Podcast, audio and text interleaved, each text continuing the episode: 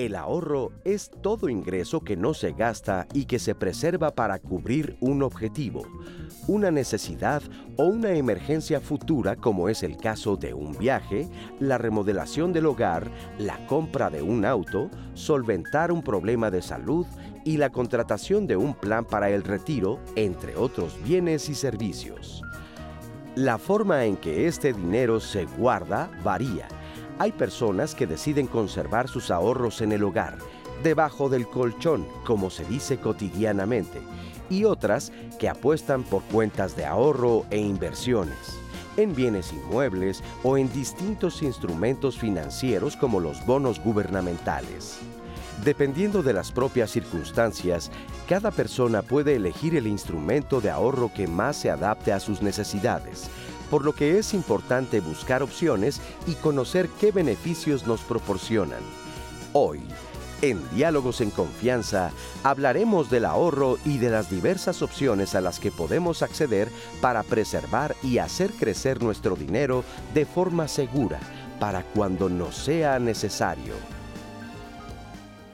Bienvenidas, bienvenidos a Diálogos en Confianza ya en televisión. Gracias a quienes nos están siguiendo también en las redes sociales con este tema del ahorro. Definiremos el concepto de ahorro, dónde podemos invertir lo que estamos ahorrando, qué instrumentos financieros, como les llaman los expertos, son los que nos pueden ayudar a sacarle más jugo a este, a este ingreso que destinamos al ahorro. En fin, el programa está muy interesante, dónde podemos invertir, para qué plazos, cuál es el propósito de guardar el dinero en estos instrumentos financieros, para qué lo vamos a, gastar, el destino que le damos, por qué es importante el ahorro. Muchas preguntas que queremos que ustedes hagan junto con nosotros. Lía Vadillo, Magdalena Alejo, nuestras intérpretes en lengua de señas mexicana, muchas gracias. Y Diana Laura, en contacto con ustedes a través de redes sociales. ¿Cómo estás?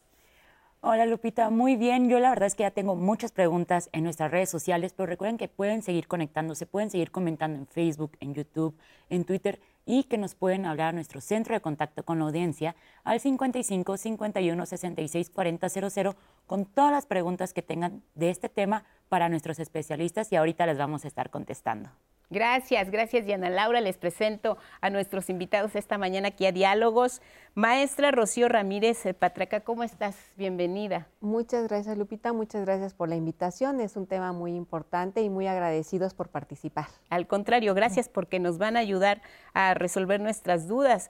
Maestra Rocío Ramírez Patraca es directora de atención a trabajadores de la Comisión Nacional del Sistema de Ahorro para el Retiro, eso es la CONSAR. También nos acompaña Yanka Bundis Cabrero. Yanka, un gusto, ¿cómo Lupita, estás? qué gusto saludarte, ¿cómo estás? Bien, muchas gracias. Gracias, gracias por venir, presidente de la Asociación Nacional de Educadores Financieros que nos ha orientado durante ya 25 años, nos contaba hace un rato en las redes con este tema de las finanzas. Gracias, Yanko. Su participación muy importante esta mañana. Lorena Vega, ¿cómo estás? Bienvenida, Lorena. Muchas gracias, Lupita. Muy bien. Muchas gracias. Qué bueno que nos acompañas, jefa del Departamento de Atención a Trabajadores precisamente de la Comisión Nacional del Sistema de Ahorro para el Retiro, la CONSAR. Los términos que ustedes no entiendan, porque a veces el lenguaje financiero pues es un poco ajeno a nosotros, los vamos a ir desglosando a lo largo del programa y empezaríamos por el concepto de ahorro que es el ahorro para que todos estemos en la misma frecuencia. Yanko, ¿qué es el ahorro? Hay como 500 mil definiciones, Lupita, ¿no? Dicen los economistas, el ahorro es sacrificar el consumo presente por un consumo futuro. Suena bien, ¿no? También otra muy, muy de librito que dice, el ahorro es la diferencia entre lo que gano y lo que gasto. ¿Sí? Hay otra que eh, se la debo a mi querida suegra, que dice, el ahorro es cuando me compro un vestido que estaba de oferta, ¿no? Claro. ya hay muchísimas definiciones. En realidad, lo que debemos nosotros de tener en, mente es que el ahorro es no gastarse todo lo que llega a tu mano. Y en saber gastar, precisamente decimos, no es más rico el que gana más, sino el que sabe gastar. El ahorro precisamente es el manejo correcto del ingreso.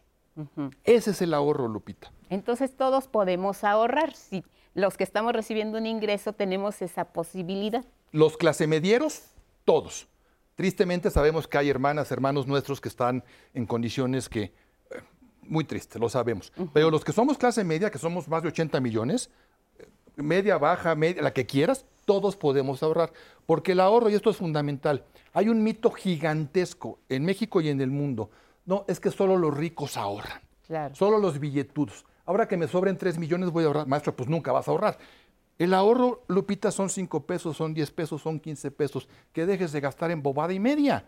Porque entre 5, entre 10 y entre 15, a rato sumas mil y luego dos mil. Y, si los metes a oportunidades voluntarias de la FORE, luego son cinco mil. Eso es el ahorro. Aprender a gastar, no, no, no despilfarrar el dinero en bobadas. Y entonces te va a permitir apartar dinero, hacerlo crecer en una inversión y el día de mañana que veas los frutos, se te va a hacer agua a la boca por seguir ahorrando. Claro, yo les preguntaría a quienes nos están viendo y siguiendo en redes sociales, ¿creen que les cuesta mucho trabajo ahorrar o les ha costado mucho trabajo ahorrar? ¿Qué podríamos decir sobre, sobre este tema, Rocío? A los mexicanos, hablemos de nosotros como sociedad, ¿nos cuesta trabajo ahorrar?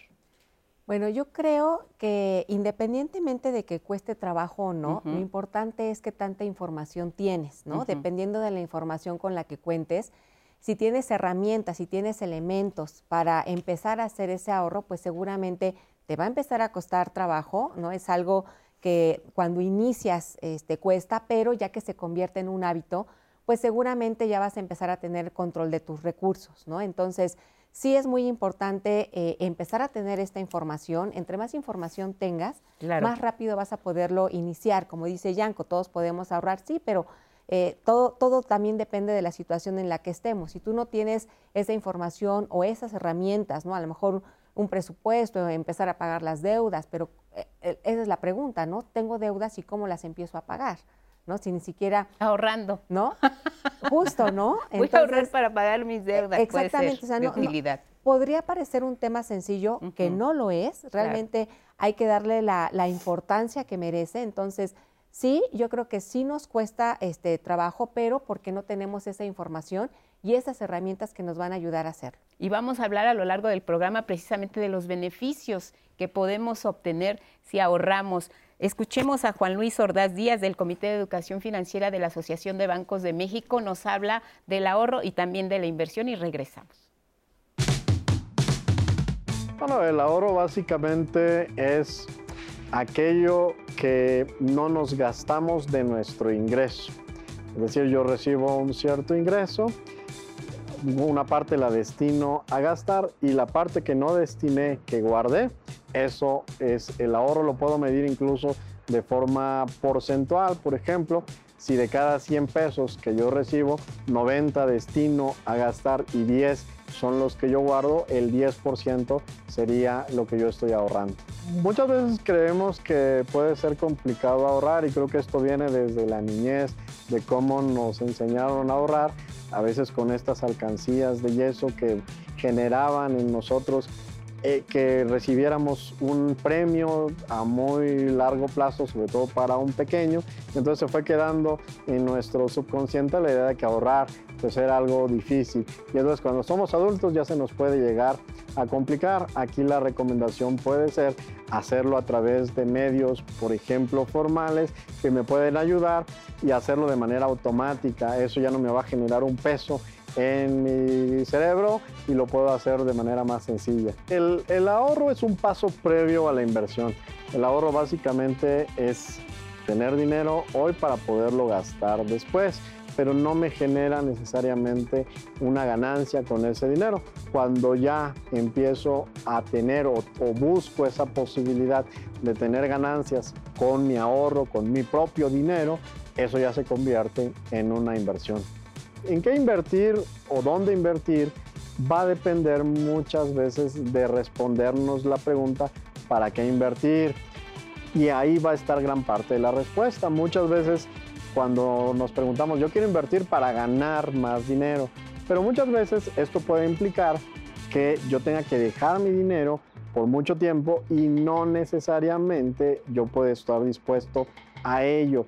Y entonces depende de para qué queremos ocupar el dinero, ahí va a estar gran parte de la respuesta. Por ejemplo, si yo requiero hacer un viaje el próximo año y pues, me preocupa lo que pueda ocurrir con el tipo de cambio porque me voy a ir fuera del país, puedo invertir, por ejemplo, en algún fondo que me garantice que va a estar protegido mi dinero ante fluctuaciones en el tipo de cambio. Si yo quiero, por ejemplo, asegurar mi retiro, puedo invertir en las Afore, puedo invertir en algún producto, un plan de ahorro para el retiro. Si a mí lo que me preocupa es la educación de mis hijos, existen también instrumentos, algún tipo de seguro que me pueda ayudar justo en esa meta, en ese sueño. Entonces, depende para qué nosotros queremos ocupar el dinero y ahí va a estar gran parte de la respuesta de en qué podemos invertir. Exacto, para empezar a, analizar el tema del ahorro, pues tengo que saber para qué quiero invertir. Es una pregunta inicial muy importante y muy valiosa. ¿Para qué ahorro? ¿Qué es lo que puedo obtener con el ahorro? Hay que preguntarnos eso. Bueno, eh, es muy importante primero fijarnos una meta, ¿no? Si no tienes una meta, pues difícilmente vas a empezar a ahorrar. Y esa meta, eh, ojalá no fuera una emergencia, ¿no? Porque entonces, pues no es un ahorro como tal, sino más bien un fondo de emergencia. Nosotros tenemos que fijarnos una meta, saber si queremos eh, hacer algo a corto plazo, a mediano plazo y a largo plazo. Por ejemplo, en el largo plazo. En el largo plazo, ¿por qué me fijo? Porque a lo mejor puede ser el más complicado, pero tenemos ciertos instrumentos en México, por ejemplo, nuestra cuenta individual eh, de ahorro para el retiro que administran las administradoras, y nosotros podemos empezar a ahorrar justo para el retiro.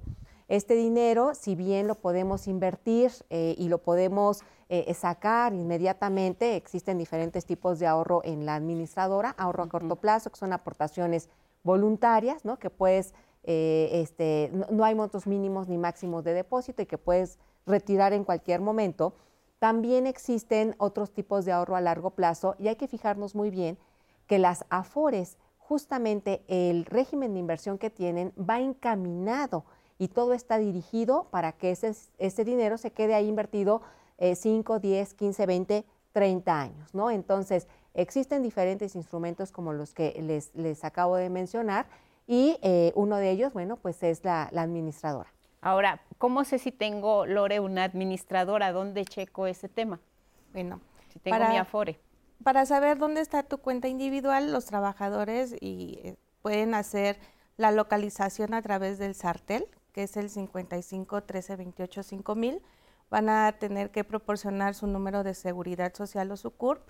También lo pueden hacer a través de la aplicación eh, y eh, a través de Afore Web esos son los canales por los cuales los trabajadores pueden hacer la localización de su cuenta individual. ¿Por qué es importante que sepamos dónde estamos registrados y para qué queremos esa información, por ejemplo?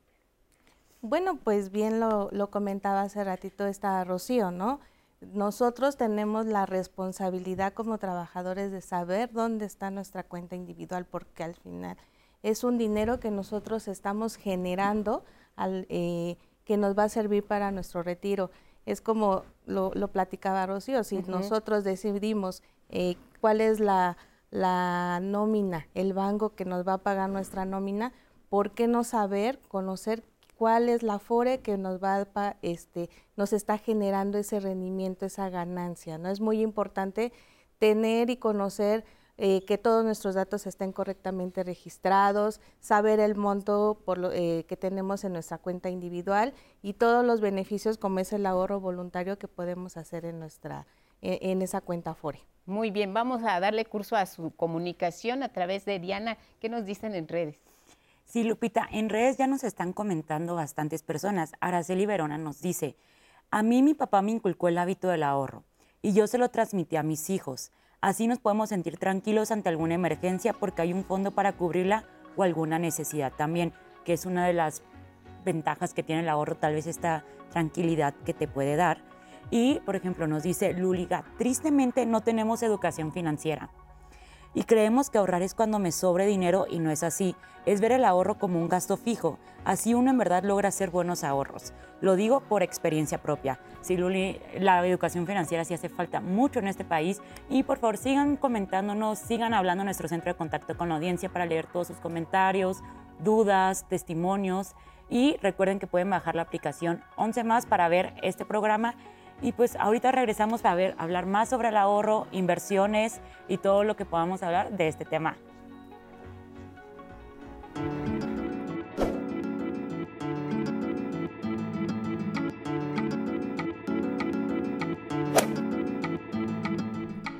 El 49.1% de la población entre 18 y 70 años tenía en 2021 al menos una cuenta de ahorro formal en un banco o institución financiera. Instituto Nacional de Estadística y Geografía.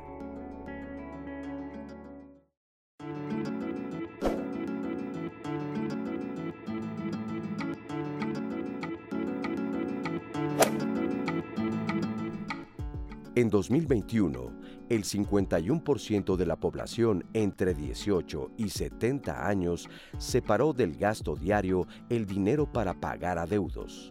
El 41.5% llevó un registro de sus deudas y 23.5% anotó sus gastos. Instituto Nacional de Estadística y Geografía. Gracias por seguir con nosotros en Diálogos en Confianza con el tema de hoy, ahorro, previsión de hoy y mañana. Quiero dar lectura a varias preguntas que tengo este, de, en redes sociales. Nos dice Beatriz Ocampo. Hola, yo hice una domiciliación de nómina a mi Afore. Además de asalariado, soy reciclo. ¿Tengo algún beneficio fiscal?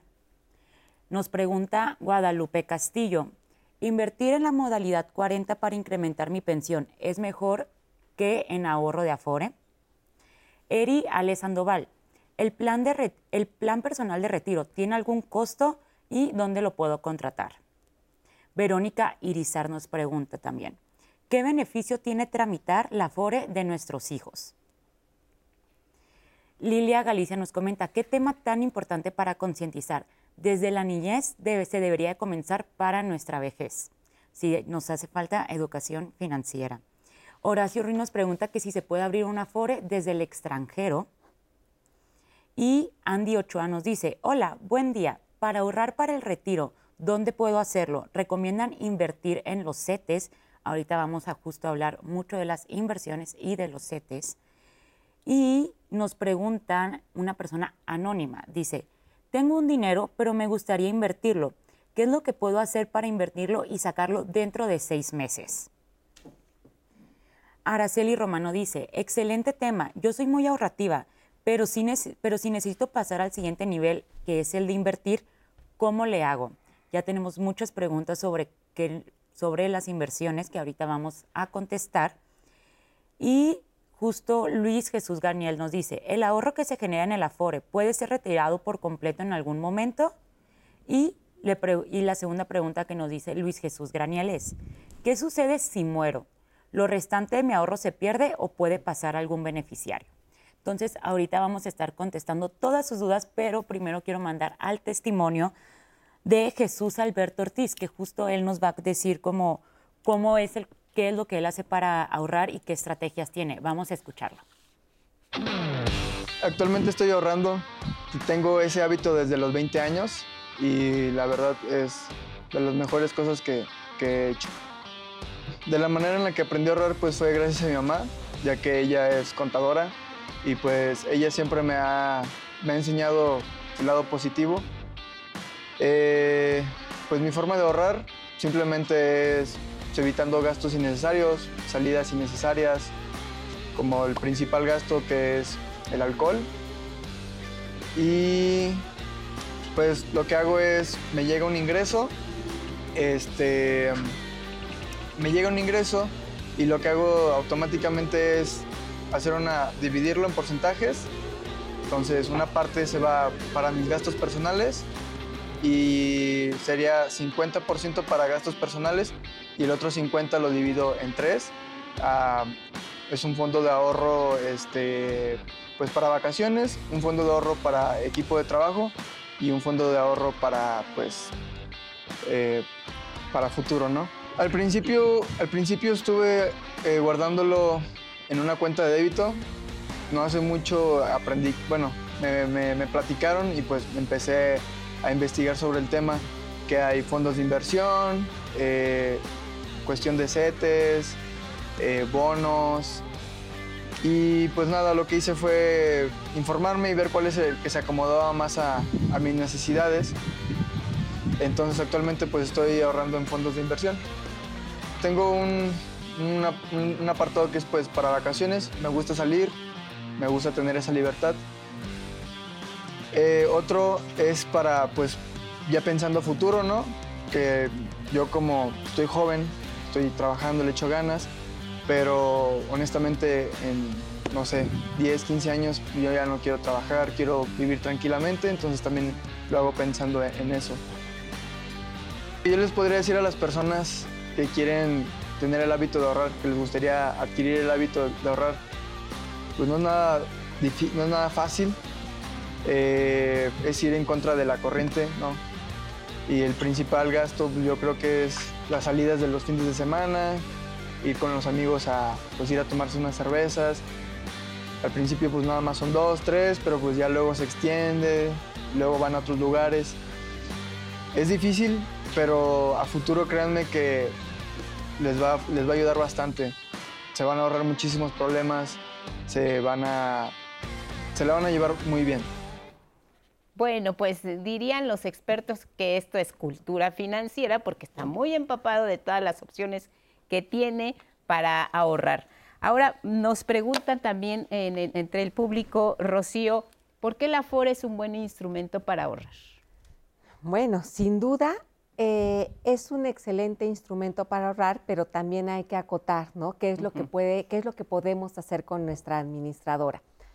Eh, la administradora nos da la opción de poder ahorrar a corto, mediano y largo plazo. ¿no? Hay muchas ventajas, por ejemplo, no hay, este, no hay aportaciones mínimas ni máximo de depósito. Existen diferentes canales mediante los cuales nosotros podemos hacer este ahorro. Por ejemplo, si nosotros vamos directamente a la ventanilla de nuestra administradora, pues ahí puedo depositar desde un peso, ¿no? Hasta la cantidad que yo desee también existe a través eh, de mi patrón, ¿no? Que se me haga un descuento vía nómina y ese descuento va a ser, hay que recordarlo, cada bimestre, ¿no? Porque cada bimestre el patrón cuando tiene que hacer la aportación obligatoria, ahí también tiene que caer nuestro ahorro voluntario. También tenemos eh, otra opción que son los medios digitales, ¿no? Ya existe la app Afore Móvil, también existe el portal Afore Web. Estos medios también nos dan la posibilidad de hacer ese ahorro y pues más fácil, ¿no? En la tienda de la esquina, en diferentes farmacias, tiendas de conveniencia, también se puede hacer ese ahorro voluntario. Entonces, es muy sencillo hacerlo a través de, esta, de, este, de, nuestra administradora. Hay muchos canales. Eh, de hecho, también ese dinero que nosotros vamos a tener ahí, en dado caso que el titular de la cuenta individual llegue a fallecer, ese dinero no se pierde, ¿no? Ese dinero pasa a nuestros beneficiarios. Y lo más importante, también estamos recibiendo un rendimiento, ¿no? Ese rendimiento que es sumamente eh, competitivo, hay que recordar que históricamente el rendimiento que nos ha dado las administradoras es un poco más del 10% y eh, este bruto y el real tenemos cerca de un poco más del 4%, ¿no? Entonces, tenemos muchos beneficios por los cuales podemos hacer este ahorro en nuestra eh, administradora pero también hay que recordar algo. Las inversiones que hacen las AFORES es a largo plazo, ¿no? Entonces sí es muy importante que nosotros, si decidimos hacer este ahorro a través de este canal, también tengamos en cuenta que es para nuestro retiro. Ese ahorro para el retiro que vamos a separar de nuestros ingresos porque nos estamos preparando desde hoy, ¿no? Para que en el futuro, cuando termine nuestra vida laboral, pues podamos tener esa, esa tranquilidad. Recordemos que el retiro no es eh, sinónimo de vejez, al contrario, el retiro se tiene que tenemos pensar. un ejemplo en el Exacto, testimonio ¿no? Como este nos decía José Luis en el testimonio. Por lo menos él ya tiene perfectamente bien eh, identificado en qué gasta, ¿no? Nos dijo, pues yo gasto en el alcohol. Entonces, el que tú tengas identificado en dónde se te va ese dinero, pues va a ser también pues más sencillo, este, dónde puedo eh, este, ahorrar, ¿no? Para que lo pueda invertir, por ejemplo, en este caso, una de las opciones que tenemos, que es la administradora. Ahora, yo no tengo un patrón que me dé de alta eh, eh, a través del IMSS Liste en una FORE. ¿Yo puedo tener una FORE? Así es. Eh, de hecho, todos los trabajadores que cotizan al IMSS Liste obligatoriamente deben tener una. De manera independiente, todos los médicos, doctores, abogados, en fin, que trabajan por su cuenta, claro que sí pueden tener una administradora, son los trabajadores independientes. Es muy sencillo poder hacer el registro. ¿Qué sí les recomendamos antes? Que deben fijarse en tres cosas. El rendimiento que se está otorgando la FORE, acuérdense que hay 10 opciones diferentes. La comisión que me está cobrando y por supuesto el servicio que me está proporcionando. En la CONSAR tenemos diferentes herramientas en la página a su disposición. Ustedes las pueden eh, verificar y entonces pueden hacer su mejor opción. Registrarse en una administradora como trabajador independiente es muy sencillo.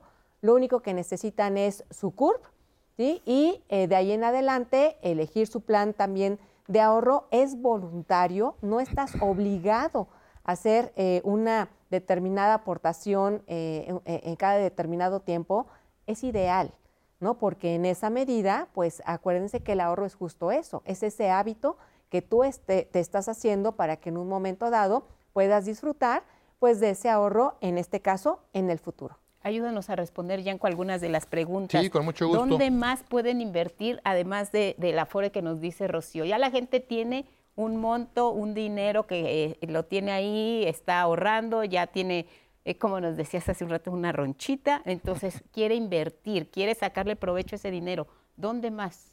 Por ahí había un mensaje que leyó Diana Laura del tema de, que para seis meses. Exacto. Seis meses, CETES, sin dudarlo. Y hoy la ventaja con CETES directo es que puedes entrar desde 100 pesos. Y es corto plazo. ¿Sí? Los CETES, ¿qué son? No es otra cosa que prestarle dinero al gobierno. Yo le presto dinero al gobierno federal y el gobierno federal me dice, oye, gracias, te voy a pagar lo que me prestaste y una lana adicional. Y esa lana adicional normalmente le gana la carrera a la inflación. ¿Esto qué quiere decir? Que es una ganancia real. Me permite aumentar mi poder adquisitivo. Ahorita que decía Rocío de las Afores, que tienen un rendimiento real del 4%, quiere decir que las Afores históricamente han generado que la gente, nosotros, tengamos un poder adquisitivo más alto. Y esto es fabuloso. Inversiones de corto plazo, CETES es la opción. ¿Corto plazo qué es? Porque luego dicen, no, es pues corto plazo de aquí a mañana. No, es de un año para abajo. Y ahí nos metemos a la plataforma de CETES Directo. de CETES Directo y nos van guiando. Mira, ahí tenemos en pantalla CETES Directo. Es facilísimo. Eh, y como entramos, facilísimo, no es complicado, porque eso también a veces nos inhibe. Ay, no, es que tengo que... Antes era complicado porque tenías que ir al banco. Ahora los instrumentos financieros están al alcance de la mano. Muy fácil, Y te van indicando. Si hasta gente como yo lo puede hacer, imagínate, ¿no? Es súper sencillo. Y de verdad te piden 100 pesos, ¿sí? Entonces sin dudarlo, es la mejor opción para corto plazo. Todos tenemos 100 pesos. ¿O deberíamos de, tenerlo? Deberíamos de tenerlo. Y, algo importante es que existe una ruta de inversión.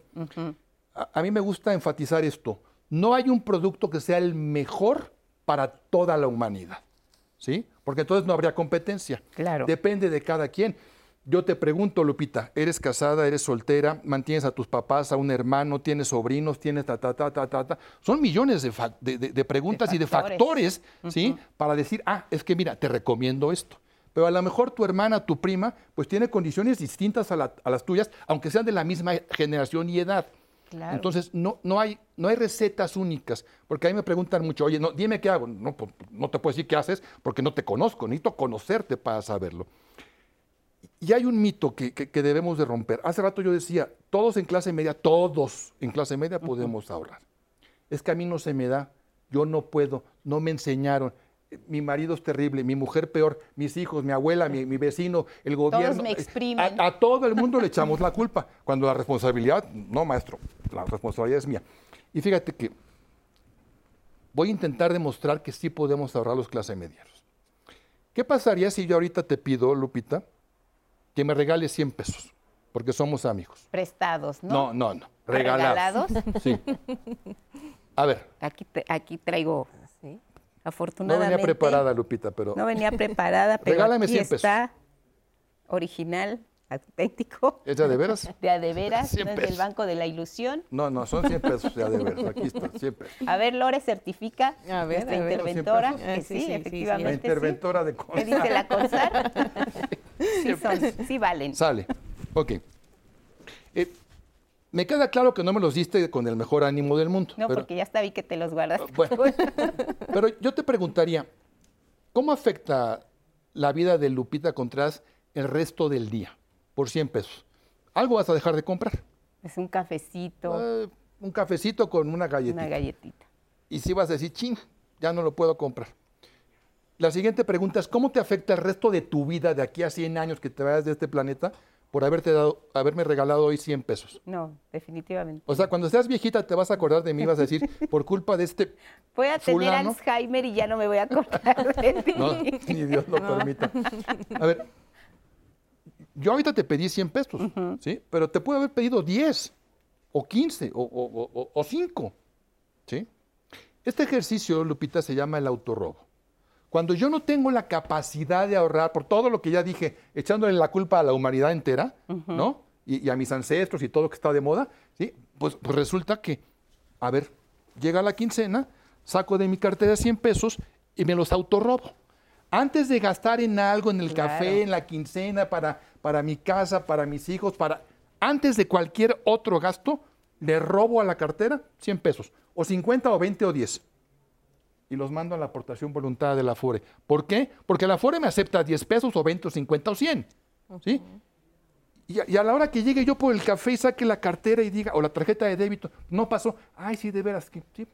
Tienes Se me quita el antojo del café, porque fíjense, la inmensa mayoría de compras de un día normal son de impulso. Yo llego con muchas ganas de un café. Llego a la tienda, señorita, me da un café. Y, y resulta que ya no están los 100 pesos, pues ya no lo puedo comprar. A ver, ¿me voy a salir, voy a ir, voy a pedir el dinero para regresar a comprar el café? No, porque era una compra de impulso. ¿Sí? Entonces, entre 10 y 20 y 15 y 50 y 100, de repente volteo a ver mi cuenta individual y ya tengo 3 mil. Y dices, ah, chirrión, ¿cómo? Yanko tenía razón. Y, y- y sabes qué pasa? Que me dan ganas ya no de meterle 100, sino 120 y 150, ¿no? Y este muchacho decía que le gusta la playa, a mí también, a mi mujer más, ¿no? Y pues entonces ya le meto 500 a la quincena. Porque tengo un objetivo, lo decía Rocío, tengo, tengo esa meta, tengo ese aliciente. Decíamos al principio del programa, debes de ahorrar como aliciente, no como sacrificio. Si digo, chin, tengo que meterle a la FORE 100 pesos. No, maestro. No Esto es como las dietas. Sí, Igualito claro. que las dietas. Dices, voy a bajar 25 kilos, ¿no? El primer día, pura lechuga. El segundo, le meto pepino. Y el tercer, dices, no, al diablo, me como una concha, ¿sí? Igual pasa con el ahorro. Si es por sacrificio, reviento y no lo voy a poder hacer. ¿Y sabes cuál es el efecto?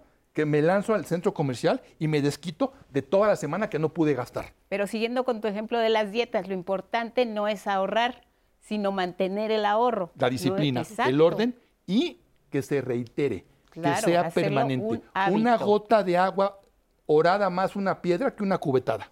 Claro, hay que mantener esta disciplina. En el MIDE nos dan muchas herramientas. Silvia Florero precisamente nos explica en qué consiste. El hábito del ahorro puede ser una práctica difícil y que algunas veces puede ser difícil realizar. Sin embargo, el ahorro es una actividad que trae muchos beneficios y que deberíamos incorporar a nuestro estilo de vida. Eh, ahorrar le da estabilidad financiera y tranquilidad a las personas y las prepara para hacer frente a imprevistos. Les ayuda también a alcanzar algunas metas financieras. Eh, además, las personas podemos ahorrar diferentes recursos como el agua, la energía eléctrica y este ahorro contribuye al cuidado del medio ambiente y también a la calidad de vida en nuestra sociedad. Ahorrar siendo joven no siempre es fácil, a veces los ingresos son escasos y además queremos gastar en muchas cosas. Sin embargo, esto no es un impedimento para poner en práctica el hábito del ahorro, estableciendo metas realistas y de corto plazo y apartar una, ca- una cantidad fija de sus ingresos semanales, por pequeña que sea, son algunas formas de iniciarse en el ahorro. Para fortalecer el hábito del ahorro, podemos utilizar herramientas que nos hagan más fácil guardar dinero y más difícil gastarlo. Por ejemplo, las cuentas bancarias eh, podemos domiciliarlas, es decir, que de manera periódica y automática se destina una cantidad de dinero que, recibimos hacia el ahorro y así no tendremos la tentación de gastar el dinero, no se nos olvidará ir a depositarlo y no lo tendremos tan a la mano para gastarlo. Eh, queremos invitarlos a que puedan visitarnos en el MIDE. Estamos en Tacuba número 17 en el Centro Histórico de la Ciudad de México. Abrimos de martes a domingo de 10 de la mañana a 6 de la tarde y eh, los invitamos para que puedan un poquito conocer esto, eh, estos temas tan importantes acerca del ahorro y cómo podemos llevarlos a otro nivel, por ejemplo, a, cuestiones de inversión y eh, poder justo generar estrategias que nos permitan desarrollar este hábito más puntualmente y de manera muy sencilla. Ya que estamos en el tema de las herramientas, Lore, ¿qué otras herramientas nos ofrece, por ejemplo, la CONSAR para planear nuestro retiro de manera ideal?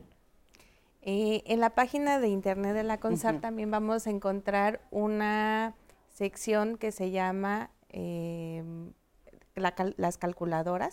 Hay una eh, sección de calculadoras. También está la otra sección. Aventura de la mi vida. Aventura de mi vida. Ah, la aventura de mi vida.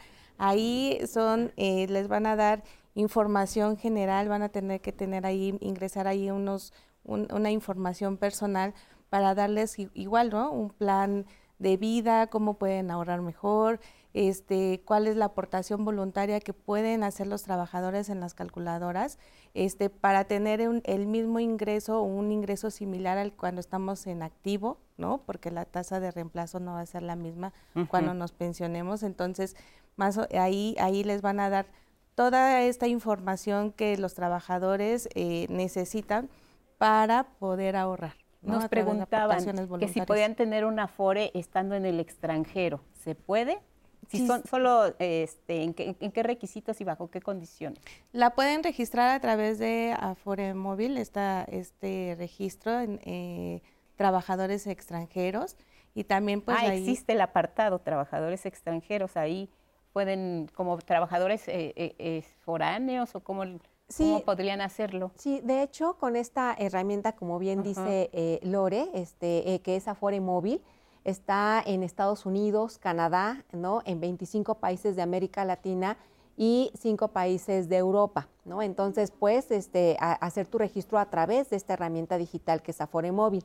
Sin embargo, si no estás dentro de estos países, también puedes hacerlo a través de un apoderado legal. ¿no? A través también puedes este, hacer este registro a través del apoderado legal, muy importante, ¿no? Este, puedes ir al consulado, ahí te pueden informar sobre cómo eh, debe venir ese poder. Nosotros lo que siempre recomendamos es justo eso, ¿no? Lo que platicamos, por ejemplo, Lore y yo cuando estamos ahí con los trabajadores, antes de solicitar y antes, si estás en el extranjero, antes de pedir un poder en el consulado, porque eso te cuesta dinero, habla a tu administradora. ¿Por qué? Porque a lo mejor tú vas a emitir un poder y ahí nada más va, va a venir una cláusula si esa cláusula nada más dice registrarte en una FORE, lo único que va a poder, hacer el apoderado es registrarte en una administradora. Pero ¿qué pasa si tú no has hecho tu expediente de identificación? Es un paso antes del registro. ¿Qué pasa si tienes tu nombre mal, un dato mal, para que hagas una corrección de datos? ¿Qué va a suceder? Que ese poder que tú entregaste donde dice quiero que me registren, pues no va, no va a servir para nada. Ya gastaste, el apoderado no lo va a poder hacer. ¿Por qué? Porque no te informaste, ¿no? Entonces, sí tenemos estas herramientas, los, los extranjeros, los extranjeros que están aquí en México y los mexicanos que están en el extranjero pueden registrarse en una administradora. ¿Invertir en modalidad 40 o en mi Afore? Depende. O en las dos. ¿No? Depende, sí, yo no diría que son cosas diferentes, ¿no? Son, perdón, que, que, son, este, que se excluyen, ¿no? Todo depende de qué es lo que quieres. Por ejemplo, si tú quieres una modalidad 40, tiene un fin. ¿Cuál es el fin? ¿Nos permites? Claro y después de la pausa seguimos respondiendo a esta duda del público. Gracias por participar.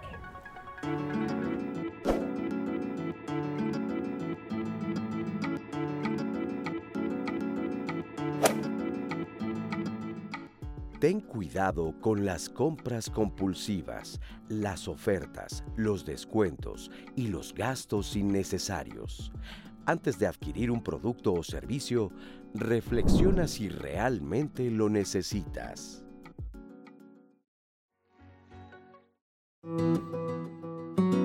Desde muy chico a mí mi mamá me dijo que siempre pues tratara de eh, ahorrar por lo menos el 10% de lo que recibía, ¿no? Entonces, eso lo sigo aplicando. Eh, en cuanto yo cobro, ¿no? Tengo un ingreso eh, de mi, o sea, de, mi, de lo que me queda neto, de ahí tomo el 10% y lo meto en alcancía. O, bueno, últimamente lo que hago es, ya todo es electrónico, entonces pues utilizo estas cuestiones del fondo de inversión, ¿no? o sea, de la cuenta alterna que te dan todos los bancos, inmediatamente ahí separo lo que son los, eh, lo que es el 10% de mi, de mi, de mi ganancia. Bueno, yo principalmente ahorro para los momentos de escasez. ¿no? Yo no me veo, eh, no soy alguien que me imagine como que en algún momento voy a dejar de trabajar. Me gusta trabajar, me gusta mi trabajo, me gusta eh, me gusta lo que hago, ¿no? Entonces yo no me veo dejándolo de hacer. Puede ser, o sea, a mí me, gustaría y ahorro para no hacerlo por necesidad. Sí, porque de repente pues ya el trabajo se vuelve una necesidad y todo, ¿no? el tener dinero, entonces pues, seguir haciendo esto que me gusta por gusto. Pues bueno, también ahorro para en algún momento hacer, comprarme gustos, ¿no? O, sea, o hacer alguna inversión. Eh, tengo mi ahorro para el retiro, ¿no? que lo contraté hace como 14, 16 años, ¿sí? y, llevo todo ese tiempo pues, pues pagándolo, ¿no? que es que por medio de una aseguradora. Entonces, ¿qué es, qué es eh, estos planes de retiro donde la mitad se paga eh, es un seguro de vida y la otra, la otra es, un, es un ahorro que va creciendo y que tú puedes ir viendo tu estado de cuenta y vas viendo más o menos cuánto tienes y con la inflación y está en UDIs y no sé qué y te aseguran y entonces si el UDI cae la aseguradora te asegura que vas a tener por lo menos, o sea, cuando termine el plan vas a tener tanto dinero. No pongas todos los huevos en una canasta, ¿no? O sea, eh, tenemos que diversificar, ¿no? tener que hacer pequeños movimientos pequeños ingresos, tener, y tener ingresos de, diferentes, de diferentes lados. Entonces eso, y entonces si tú ahorras el 10% de este ingreso, más el 10% de este ingreso, más el 10% de este ingreso, más el 10% de este ingreso, pues vas a tener este, un ahorro constante, porque si no te da este, te está dando este. Te da, por muy pequeño que sea ese ingreso, no pretender eh, algo que no puedes hacer en el momento, ¿sí? No perder de vista lo que quieres hacer, invertir el dinero, diversificar tus ingresos y ahorrar el 10%, por lo menos el 10% de lo que, de lo que estás recibiendo. Muchas gracias por su participación y testimonio, Rocío. Hablábamos invertir mejor en modalidad 40 o en mi Afore y nos respondías antes de la pausa. Sí, bueno, aquí lo que es importante es que son, eh, son dos figuras que se utilizan para diferentes cosas. Entonces, no es una o es otra, sino más bien qué es lo que quieres y qué es lo que estás buscando. Perdóname, porque además no todo mundo tiene acceso a modalidad 40. Así es, ¿no? Porque hay que cumplir también con ciertos requisitos. Primero, la modalidad 40, ¿para qué sirve? ¿no? Yo creo que es importante explicarlo. La modalidad, la modalidad 40 lo que te da es seguir cotizando para el Seguro Social para acumular semanas de cotización. ¿Por qué una persona querría acumular semanas de cotización? Bueno, hay diferentes este, respuestas, ¿no? La más común, ¿cuál es? Porque yo eh, no acumulo las semanas mínimas que me pide el IMSS para obtener una pensión. Hoy en día, este, en este año son mínimo 800 semanas. Hay que recordar que van a aumentar 25 semanas cada año hasta llegar al año 2031 a las mil semanas de cotización. Entonces, por ejemplo, si yo voy a llegar a los 60 años de edad, que es la edad a partir de la cual ya puedo empezar a, eh, pensionarme, también me van a pedir, depende eh, eh, en qué año me vaya a, pensionar, este año 800 semanas, debo también tener otros dos requisitos que casi siempre se nos olvidan.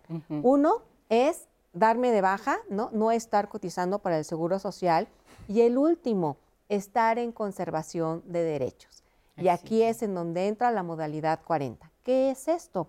Por ejemplo, vamos a suponer que una persona cotizó durante 20 años, ¿no? Durante toda su vida y dejó de cotizar a lo mejor otros 10. ¿Por qué? Pues porque se fue como independiente, se fue a cotizar para el ISTE. Y entonces ya llegada la edad, ¿no? A lo mejor tiene 60 años, 55 años de edad, vamos a poner el ejemplo más sencillo, tiene 55 años de edad y entonces lo que él va a decir, bueno, me faltan 5 para pensionarme, ¿tengo o no derecho? Bueno, pues para empezar, esos 20 años que cotizaste, hace 10 ya no están vigentes, las semanas nunca se pierden, están dormidas. ¿Qué hay que hacer? hay que despertarlas. ¿Para qué? Para que ya me cuenten para una pensión. ¿Y cómo lo voy a hacer? Una de esas opciones es la famosa modalidad 40. Me da esta opción de seguir cotizando semanas, eh, eh, eh, seguir cotizando para que en un momento dado yo pueda despertar estas semanas. ¿Lo puedo hacer así nada más? No, no es posible hacerlo. Antes de la modalidad 40 tienes que pasar por un proceso. ¿Cuál es ese proceso? Tienes que cotizar por lo menos un año. ¿Seguido? Un año, ¿sí? Antes de tu modalidad 40. Eso es muy importante. ¿Por qué? Porque muchos creen que pueden pasar a, la modalidad 40 inmediatamente y no es así. Si tú dejaste de cotizar, por ejemplo, menos de tres años, inmediatamente que te reactives, esas semanas que tú dejaste vuelven a estar vigentes. Si tú dejaste de cotizar por más de tres años y menos de seis años, por lo menos antes de pasar a, la modalidad 40, tienes que haber cotizado 26 semanas, medio año. Pero si tú dejaste de cotizar por más de seis años, tienes que cotizar por lo menos un año para el Seguro Social, reactivar los años que dejaste atrás y entonces sí, ya puedes empezar otra vez con tu modalidad 40. Lo importante es que si tú dejas de cotizar inmediatamente y veas qué edad tienes, empieces a seguir cotizando a través de esta modalidad. La modalidad 40 es para acumular semanas. Ahora, en la administradora, si tú vas directamente a una administradora a hacer aportaciones voluntarias, no te va a acumular semanas. Sin embargo, ese dinero que tú estás acumulando, uno de los grandes beneficios es que vas a ahorrar para tu pensión. Es decir, ese dinero lo puedes sumar a tu pensión y tener un ingreso mejor al final de tu vida laboral. Pues ahí está la explicación. Yanko, Permíteme un minuto. Esto que nos enseña ahorita Rocío es para lo que se conoce ley Afore, ley 97. Pero ahorita hay muchísima gente, habemos muchas personas que pertenecemos al régimen anterior. Quiere decir que empezamos a cotizar antes del primero de julio del 97, de que naciera esta ley Afore. Sí. Y entonces está en boca de todos nosotros que pertenecemos al régimen de transición la modalidad 40. Porque en el régimen anterior, de ley que está derogada, pero que el criterio de pago sigue vigente, lo que estamos buscando es acumular semanas, pero además algo fundamental. Como la ley anterior nos daba una cantidad predeterminada de monto para jubilarme, lo que hago con la modalidad 40 es que imagínate que yo hoy gano 10 mil pesos. Me puedo ir a modalidad 40 y asignarme un salario pagado por mí mismo, topado, lo que me va a permitir que la pensión el día de mañana sea infinitamente mayor. La modalidad 40 es el régimen voluntario. Ojo, muy importante, no cubre el servicio médico. Mi recomendación es contraten modalidad 40 para que crezca la pensión y contraten modalidad 33 para que tengan servicio médico. Perfecto, buena recomendación, excelente. Elise Rejón de Conducep con más recomendaciones sobre nuestro tema en diálogos, el ahorro. ¿Qué tengo que hacer para llegar al ahorro? Eh, y pues para eso es, me tengo que yo establecer metas muy específicas, ser muy ordenado, dejar los gastos hormiga, que eso nos va a permitir ahorrar eh, y establecer una meta para decir, de mi sueldo voy a agarrar 20 pesos para ir ahorrando de manera semanal. Una vez de que ya tengamos una cierta cantidad de dinero, entonces ya no, nos podemos pasar a la segunda pregunta, es ¿en dónde ahorro? Y efectivamente, pues desgraciadamente hay medios informales del ahorro, como es la tanda, eh, con amigos, en empresas que no están autorizadas para captar recursos del público. Eh, uno debe de eh, ahorrar a través de las diferentes instituciones financieras que están autorizadas para captar recursos del público. ¿Y cuáles son estas? Bueno, son los bancos, obviamente las sociedades cooperativas de ahorro y préstamo, mejor conocidas como SOCAPs o cajas de ahorro, y las sociedades financieras de objeto múltiple. Son las que están autorizadas a que recibir recursos del público y que inclusive de ahí se toman para prestar en casas de bolsa, que ya es una cuestión un poquito más sofisticada, porque ahí es lo que haces es adquirir acciones, pues para el efecto de acrecentar tu dinero, sin embargo hay que saber cómo, cómo se, eh, se trabaja en las casas de bolsa, ¿no? Ahí es para invertir a largo plazo. Eh, y por el otro lado, un, nuevo tipo de instituciones, que son las instituciones de tecnología financiera, conocidas en el argot como fintech, están las de, financiamiento colectivo, que lo que hacen es, tienen un grupo de inversionistas y acá tienen un grupo de personas que necesitan crédito y lo que hacen es reunirlos para que el inversionista le preste y así este tenga ganancias, ¿no? Pero es solamente intermediario. Una de las alertas que debemos de tener es cuando alguien te ofrezca eh, una tasa de interés por arriba de lo que marca el mercado, hoy en día eh, el instrumento que más está dando son los CETES directo. Cuando te ofrecen una tasa de interés que está por arriba del mercado, alerta. Ojo, ¿no? Eh, nosotros hemos dicho que no existen los Reyes Magos. ¿no? En, el, tema del dinero. ¿no? Eh, hay un seguro de depósito dependiendo del tipo de institución financiera. Por ejemplo, en el caso de bancos, está inclusive el IPAP, que es el Instituto de Protección al Ahorro Bancario. Es muy importante que sepamos quiénes son las instituciones autorizadas para captar.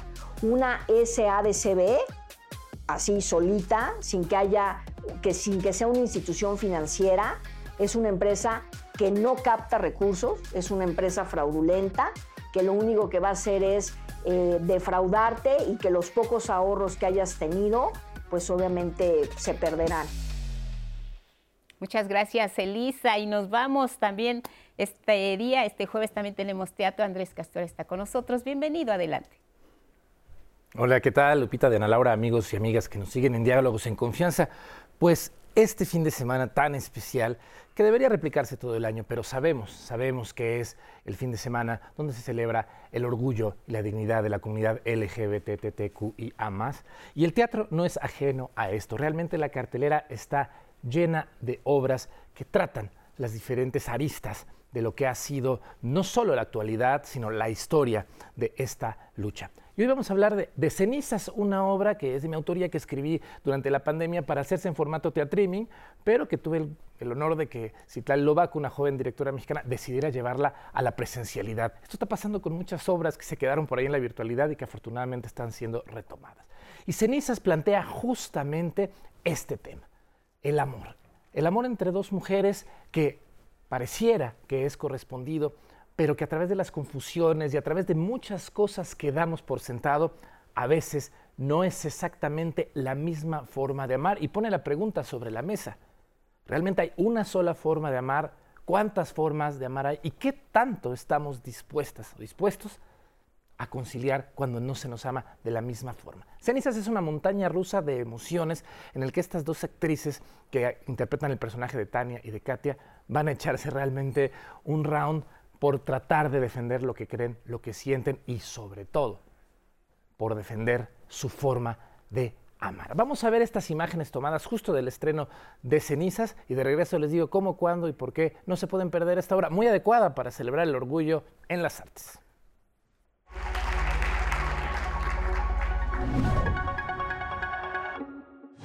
¿Puedo abrazarte?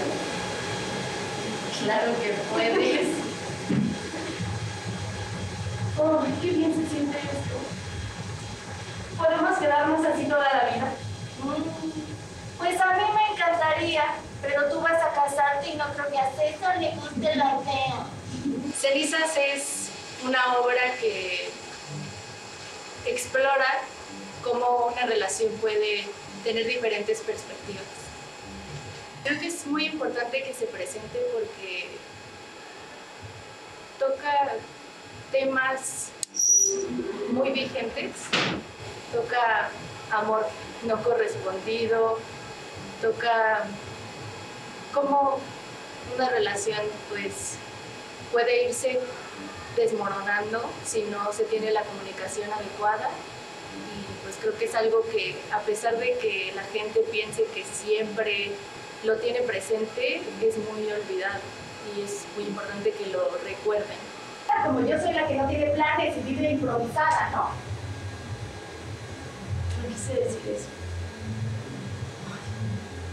Es que yo no sé cómo hacerte entender lo triste y lo frustrada que me siento. Yo nunca, nunca he besado a una mujer. ¿Perdiste?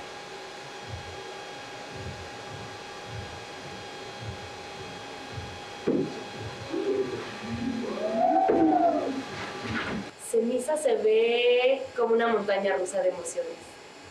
Nos lleva por un sube y baja de, de risas, de miedo, de sorpresa. Cómo se van conociendo a pesar de ser amigas de hace muchos años, Katia y Tania. Creo que es eso, como irse descubriendo en una situación que la sorprende a ambas de muchas formas. Me gustaría que salga sorprendido, emocionado y, y reflexionando acerca de cómo muchas veces estamos con las personas por miedo a estar solos. Creo que así como yo tuve mi proceso, tú también tienes derecho a tener el tuyo. Solo pensé que conmigo todo sería mucho más fácil. Te estabas vengando de mí. ¿Vengarme de qué? Por joderte la boda con César. Aplaudo de ti de tu forma tan culera de vengarte de mí. Cenizas es una obra de dos mejores amigas que nos hace detenernos a pensar sobre la idealización que le damos a las personas y la relación que tenemos, eh, cómo se ve afectada por esa idealización y por nuestros propios miedos. Creo que es una historia que te enfrenta a dos personalidades completamente diferentes que creían que eran compatibles y, y ver cómo a partir de eso sus vidas empiezan a, a desmoronarse con la relación que tenían y, y te deja una reflexión, yo diría que profunda, de, de voltear a ver cómo es que nos relacionamos con los demás. Según mis matemáticas, fueron dos personas las que me dieron en la madre. César y tú. Estoy pega, pero no pendeja. Pues ahí está la historia de estas dos, sí, amigas, pero en una de ellas nace un amor tremendo, que por no decírselo a la otra, se imaginan y se hacen castillos en el aire. Y también va a poner mucho en tela de juicio estas etiquetas que si bien sirven en este momento para visibilizar, para dignificar y para mencionar lo que antes no se mencionaba, a veces las etiquetas no son suficientes y a veces es bien difícil entrar en uno de estos parámetros. Pero vayan ustedes a ver cenizas y seguro van a salir discutiendo porque se escuchaba todo el tiempo la reacción del público y cuando esto pasa en el teatro es maravilloso, cuando realmente el público se quiere subir al escenario a poner un alto a lo que está sucediendo. Solo quedan dos funciones. Este viernes y el próximo a las 8 de la noche en el Foro Mix que está ahí en Galerías Plaza de las Estrellas. Ahí está Cenizas y hay muchas otras obras para que este este fin de semana festejemos el arco iris en el teatro. Y aquí nos vemos el próximo jueves para hablar de más teatro mexicano en Diálogos en Confianza por el 11. Muchas gracias, Andrés. Damos salida a sus preguntas, sobre todo quienes eh, estaban con la intención de buscar una Afore que viven en los Estados Unidos. Nos preguntan si tienen que pagar impuestos aquí en México por esa Afore, por darse de alta con su Afore. No, para nada. Todos los trámites del sistema de ahorro para el retiro son gratuitos y lo único que tienen que llevar a cabo es la, la descarga de la aplicación. Un ama de casa que no tiene ingresos y quiere tener Afore, ¿cómo le hace? Puede llevar a cabo el registro como trabajador independiente. Eh, este, este trámite lo puede elegir en cualquiera de las 10 administradoras. Todas las administradoras hacen este trámite de registro como trabajador independiente. Entonces, eh, acercarse a través de los factores que debe de considerar, que es el rendimiento, comisión y servicios de estas 10 administradoras y elegir la que más le guste. Y el dinero, pues nos decías pues del gasto, ¿no? que ahí lo obtenga. Afore para mi hijo. Maravilloso concepto que nació hace más de 10 años y que definitivamente se menciona el tiempo, la variable tiempo. Si yo estoy empezando a pensar en mi retiro a los 64 años, 11 meses, 29 días, ya me fregué.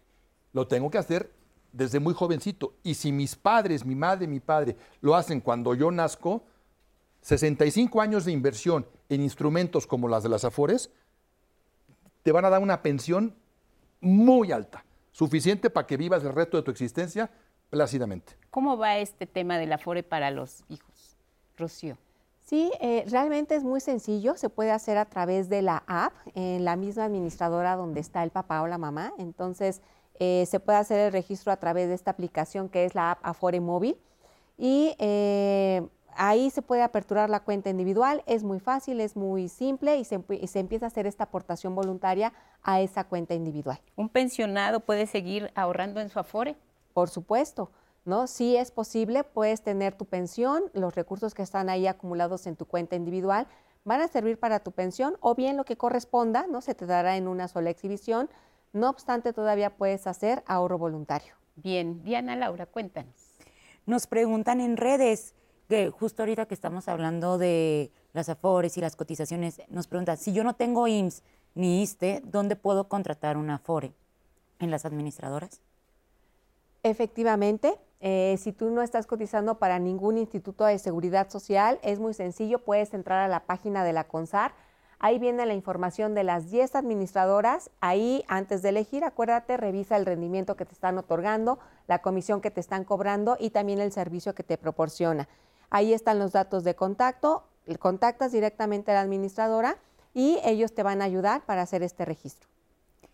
Y Osvaldo Morales dice, este, justo tengo una duda con respecto al pago de impuestos de una inversión en CETES directo. Al ser una institución gubernamental, ¿el cobro de impuestos es en automático en los CETES? Tú tienes que hacer una declaración, depende del monto, de la ganancia, que esto es fundamental. Y entonces lo que sucede es que sí hay un impuesto sobre la renta, que se va a cobrar, que realmente es muy, muy módico, afortunadamente, porque entonces te permite que esa ganancia que te están dando, pues la puedas disfrutar para que tu patrimonio crezca. Nos preguntaban también sobre el momento del retiro, si abrí una cuenta de CETES, ¿en qué momento puedo retirar mi dinero? CETES prácticamente es inmediato, hay, liquidez absoluta. Recordemos que es de corto plazo. ¿Qué significa eso? Significa que hoy 21, mañana 22, pasado mañana 23, lo puedo disponer cuando me dé literalmente la gana. La recomendación en toda inversión es que no sea de cuestión de dos o tres días. CETES es bueno para corto plazo, pero recordemos, corto plazo es un año, seis meses, una cosa así, porque si no, el objetivo se pierde. Claro, que es obtener ganancias más. Y la, una última pregunta, nos dicen, nos piden un consejo de cómo iniciar a ahorrar. O sea, lo primero que les dirían de cómo pueden iniciar el ahorro. A ver, nos queda un minuto. Rocío, un tip. Bueno, el consejo que nosotros damos es, si ya tienes una cuenta individual, puedes ir a la tienda de conveniencia de la esquina, ¿no? Con tu CUR y ahí sí hay un monto mínimo que son 50 pesos. Puedes ir directamente a la ventanilla de tu Afore y entonces sí, puedes aportar un peso, pero mejor aún, ¿cómo puedes iniciar y hacerlo de manera constante? Puedes domiciliar, ¿no? Se recomienda muchísimo. Danos un tip. ¿Para qué y para cuándo? Hazte esas dos preguntas y contéstalas y te van a dar ganas de ahorrar. Lore. Hacer tu presupuesto para sacar de ahí tu ahorro. yo les digo, y evitar los gastos hormiga. O sea, ya hoy me quedé sin café y sin galletitas por prestarle a mis 100 pesos. Muchas gracias por su participación en el programa. Se queda en redes, 11 más nuestra aplicación. Gracias a todos. Gracias, Diana. Claro. Hasta la próxima.